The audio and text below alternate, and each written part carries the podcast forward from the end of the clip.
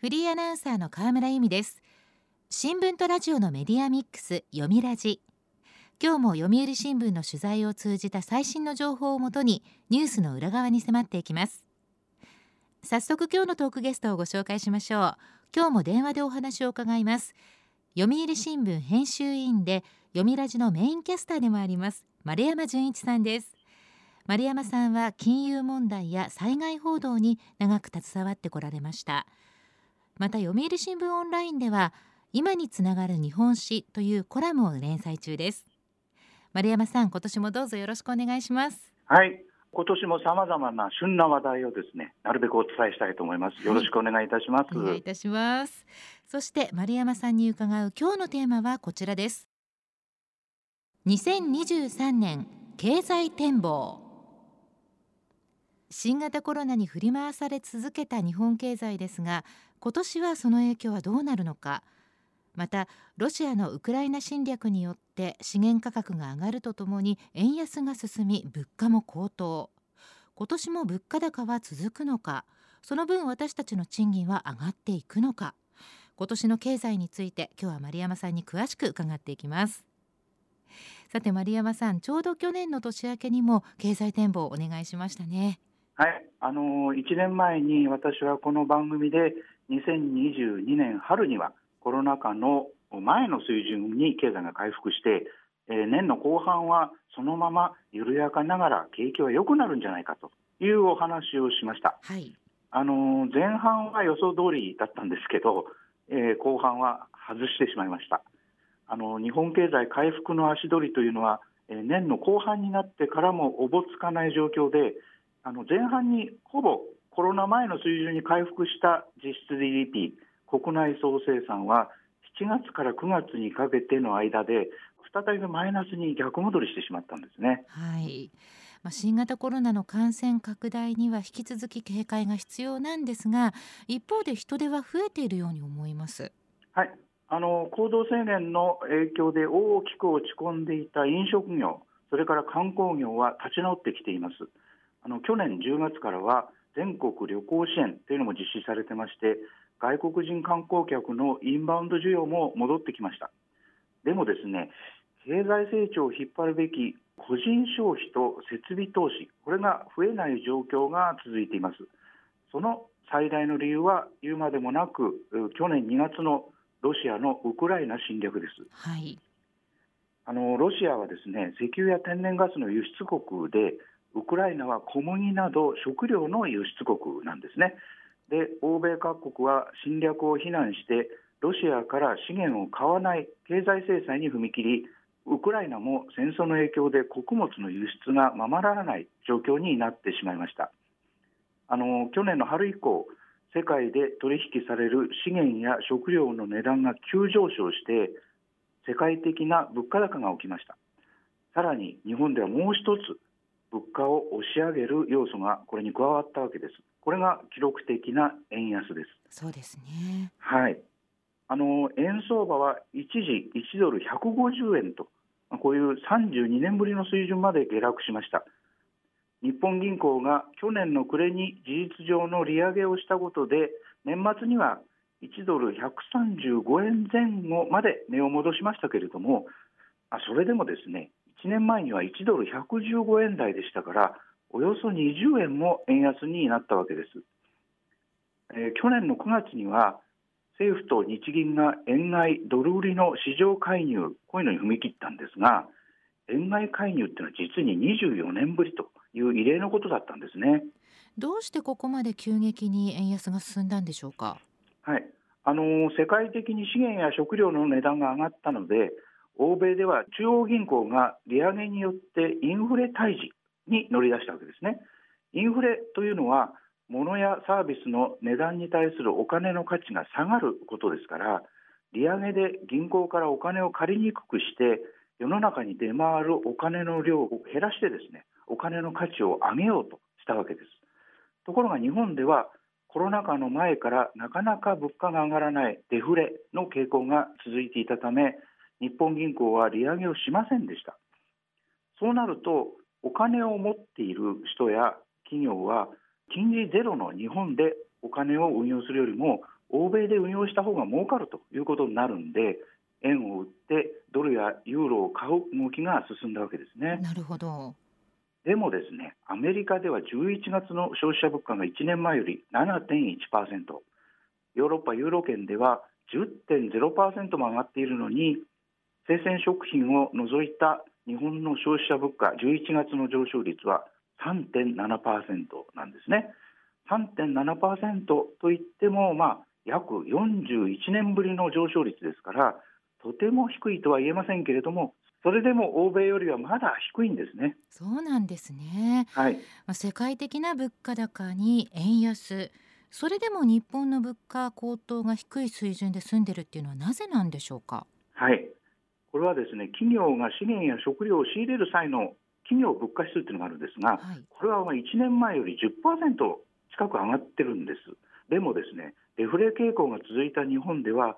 消費者は値上げされた商品は買わないという傾向が強いんですね。したがって仕入れ値は上がっているんですけどあの企業は小売価格の値上げを、まあ、我慢してきたわけですね。我慢してきた、うん、はいあの円安になると輸入価格は確かに上がりますが逆に輸出価格は下がりますので日本製の自動車や家電製品は欧米に割安で輸出できるようになります。あの実はあの2022年度の企業の最終利益というのは過去最高になる見通しなんですね。あの電力、ガス会社や食品メーカーなどは輸出がありませんから業績は悪くなっていますけれども日本全体で見ると輸出で稼いでいる企業の方が多いのでこれまでは円安による儲けそれからコストの削減こうしたことでなるべく値上げをせずになんとかやってきたわけです。なるほど、まあ、庶民にとっては値上げラッシュという印象なんですけれども企業としては値上げを我慢しているというところがまだまだあるということですね。そうなんですねあの日本は低金利などでお金を借りても利息の負担がないことそれから人件費を上げていないことこれが値上げを我慢できた理由でもあるんです消費者は物価が上がっているのに給料が上がらないと感じている人多いと思うんですが企業側に言わせると物価が上がっていると言ってもこの程度で済んでいるのは値上げを我慢しているためなんだから給料は上がらなくてもしょうがないじゃないかということにもなります。なるほど。まあ、まとめると、えー、去年の日本経済はパッとしない状況が続いてきたけれども低金利、円安そして人件費の抑制が企業に追い風に働いて企業の利益は過去最高。それからえ庶民は物価高で大変な年という感じになると思いますね。それでは今年2023年はどうなるのか。物価高は今後も続くんでしょうか。はいあの信用調査会社の帝国データバンクのまとめによりますと今年の1月から4月にかけて値上げがすでに決まっている商品は、えー、食品と飲料だけで、まあ、およそ7200品目、えー、値上げ率は平均18%に達するということなんです。特に今年2月には、え冷凍食品やワインなどおよそ4200品目が値上げされ、まあ、去年の10月のおよそ6700品目に次ぐ値上げラッシュになる見通しです。つまり円安による儲けやコスト削減で値上げを我慢するというこれまでのやり方はもう限界に近づいていてむしろ物価高は今年が本番という可能性がかなりあるわけですね。えー、まだまだこれからということですか。そうなんです。そうなると、これ給料を上げてくれないと暮らしていけません。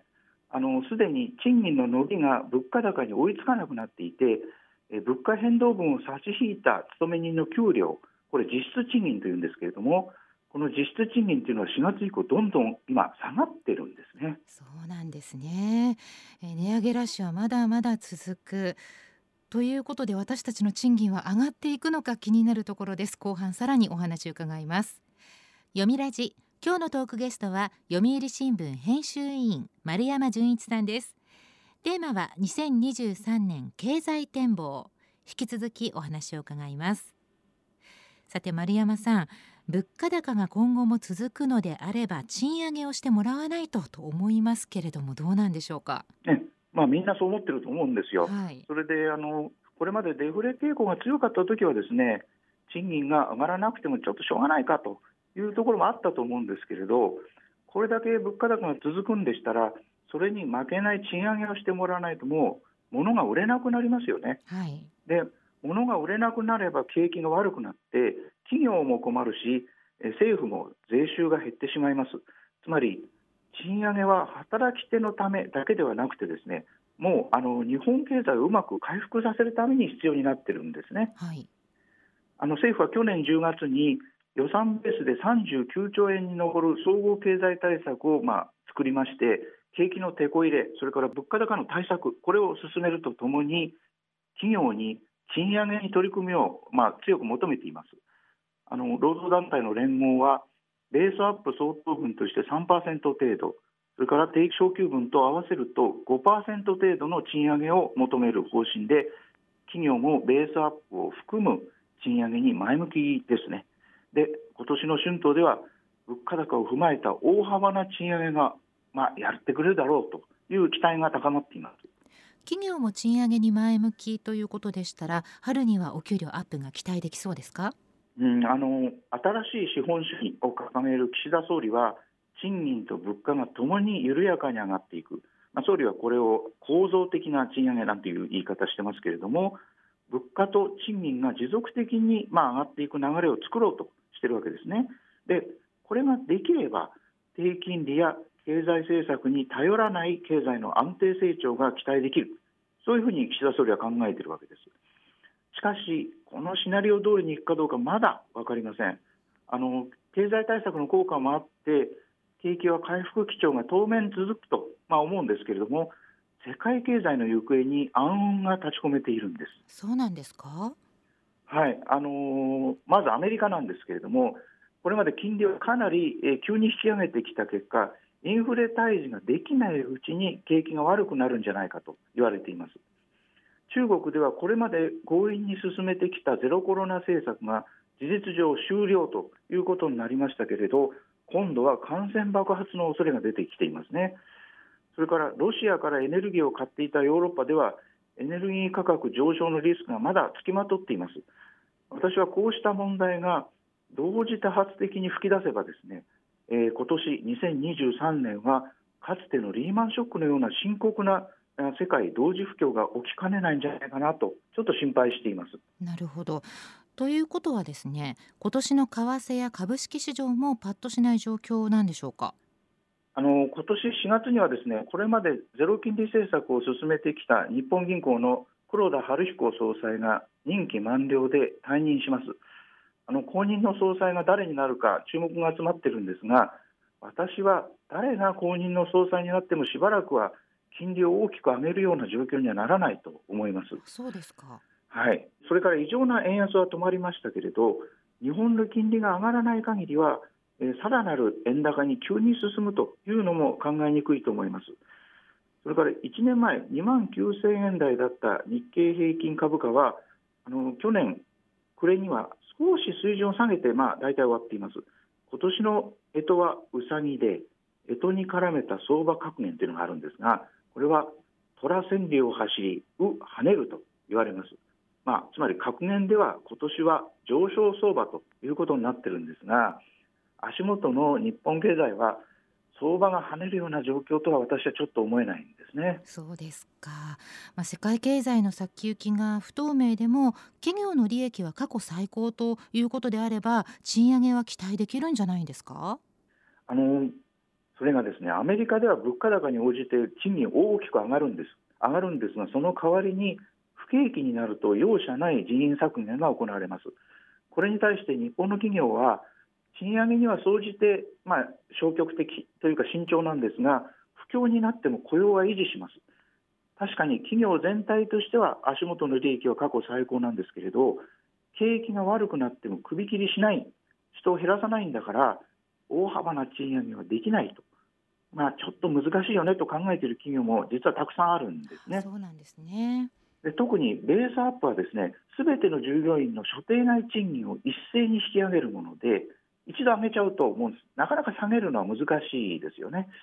最近はあのインフレ手当といった名前で一時金を出す企業が増えてますけれど、こうした一時金と違ってベースアップを伴う賃上げっていうのは先行きがちちょっと不透明だなという時には極めてやりにくいんですね。はい、さらに中小企業はもっと大変な状況です。政府は新型コロナの影響で経営が厳しくなった中小企業を救うために実質的に無利子・無担保でお金を貸す。これゼロゼロ融資というんですけれどこのゼロゼロ融資で中小企業の経営を支えてきましたけれどこの融資は去年で受付をおしまいと。それで融資を受けた企業は今年以降借りたお金を返していかなきゃいけないんですね。あの金利はゼロだと言っても返済の負担は加わります。さらにこれ以上賃上げできるのかなとちょっと無理じゃないかと思っている中小企業も結構多いと思います。なるほど。物価高で厳しい状況そして賃上げはあまり期待できないということではありますけども暗い話ばかりでもいけません。2023年のヒット商品ですとか消費トレンドについて丸山さん明るい見通しありますか？そうですね。あの博報堂生活総合研究所が発表した今年のヒット予想というのがあるんですがこれまでの傾向と2つ違いがありますあの違いの1つ目1位に国内旅行が躍り出てるんですね。あの新型コロナは第8波の流行が収まっていませんけれども、えー、行動制限がようやく緩和されてインバウンドも解禁されてきましたから今年は旅行者がかなり増えるということになりそうです。ただそれでもですね海外旅行については12位なんですね。ヒット要素の12位にとどまっています。あの値上げラッシュで懐具合が厳しいということもあって旅行をするにしても安くて近くて短い安近短が主流を占めるという感じですね。なるほど。2つの違い、もう一つはですね、3位にフードロスの削減、5位に節電グッズ、10位に300円以上の商品も豊富な100円ショップというのが入っていまして、要するに節約志向が鮮明になっているわけです。あの物価高の中、無駄をなくして堅実な暮らしをしなければいけないと。まあ、こういう意識がだいぶ高まってきている表れだと思います。ヒット商品も節約絡みというのは世知辛い感じもしますが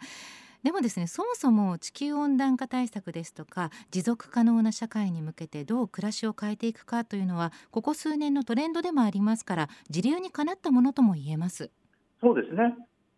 仮に物価高などの影響がなかったとしても SDGs はもう待ったなしの課題ですから今年はそういう意味で持続可能な社会への転換を進める年だというふうに前向きに捉えてもいいのかもしれません。そうですね。ライフスタイルを変えるチャンスと捉えましょう。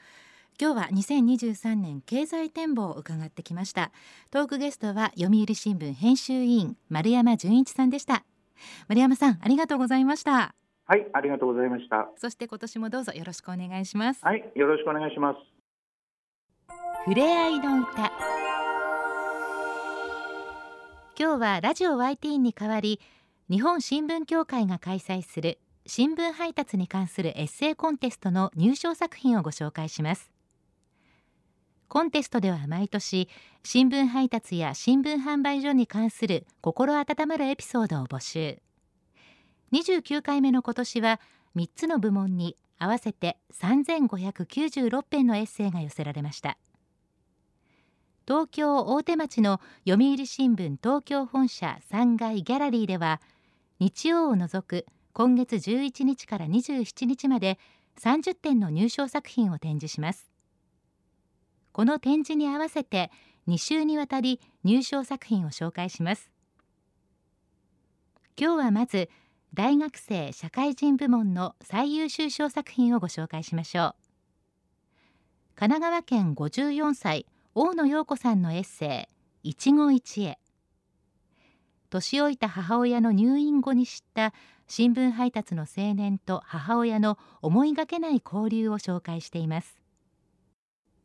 一期一会。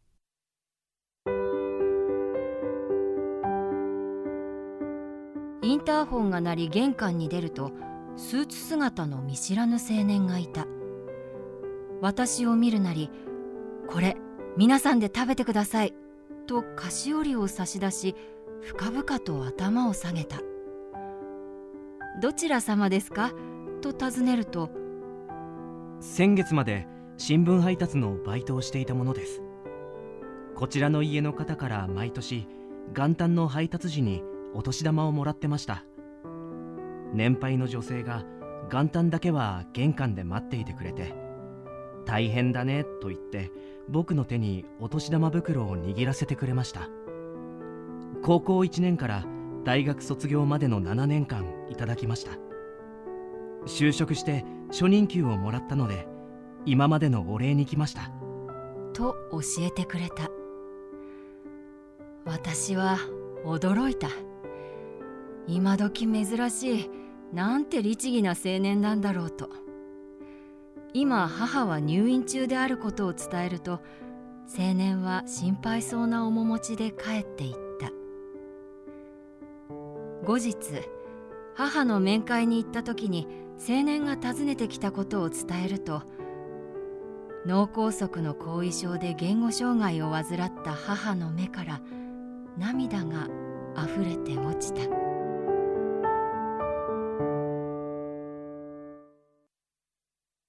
続いて小学生部門の最優秀作品をご紹介します。北海道10歳長谷川琥珀さんのエッセイ暗闇の中で。配達員だったお母さんの話を聞いて配達員の使命感に抱いた敬意と感謝を綴ってくれました。暗闇の中で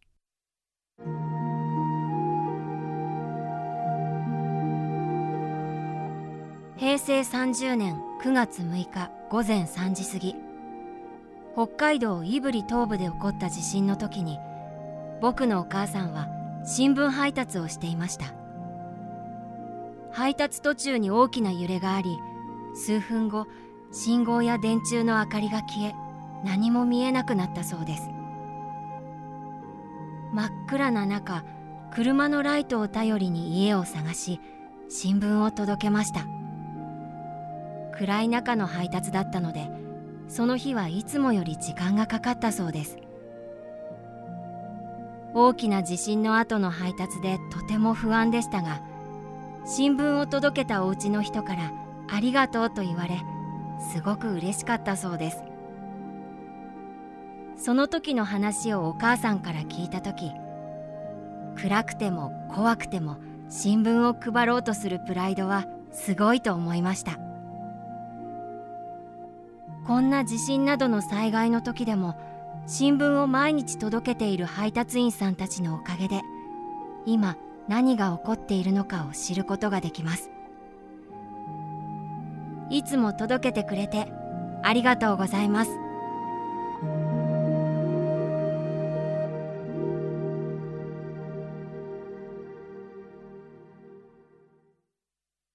大きな災害が起こった時でも新聞を届け続ける販売店ですが一方でスタッフの安全を最優先に考えながら業務に当たっているとのことです。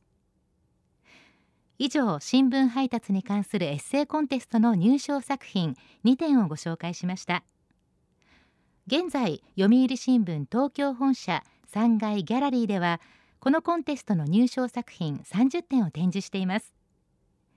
今回も読売新聞の新聞小学生。これは読売新聞の配達の仕事をしながら奨学金をもらい学業に励む学生さんのことなんですがこの小学生がイラストや写真を使いながら入賞作品を紹介したパネルを展示しています。入場は無料です。また会場内ではエッセイの入選作品集も無料で差し上げています。ぜひお立ち寄りください。週刊ニュースラジオ読みラジお別れの時間です。今日は今年の日本の経済の動きを読み解いていただきました。来週のトークゲストは読売新聞政治部記者中田正史さん。テーマは防衛費の増額についてです。どうぞお聞きください。読みラジまた来週。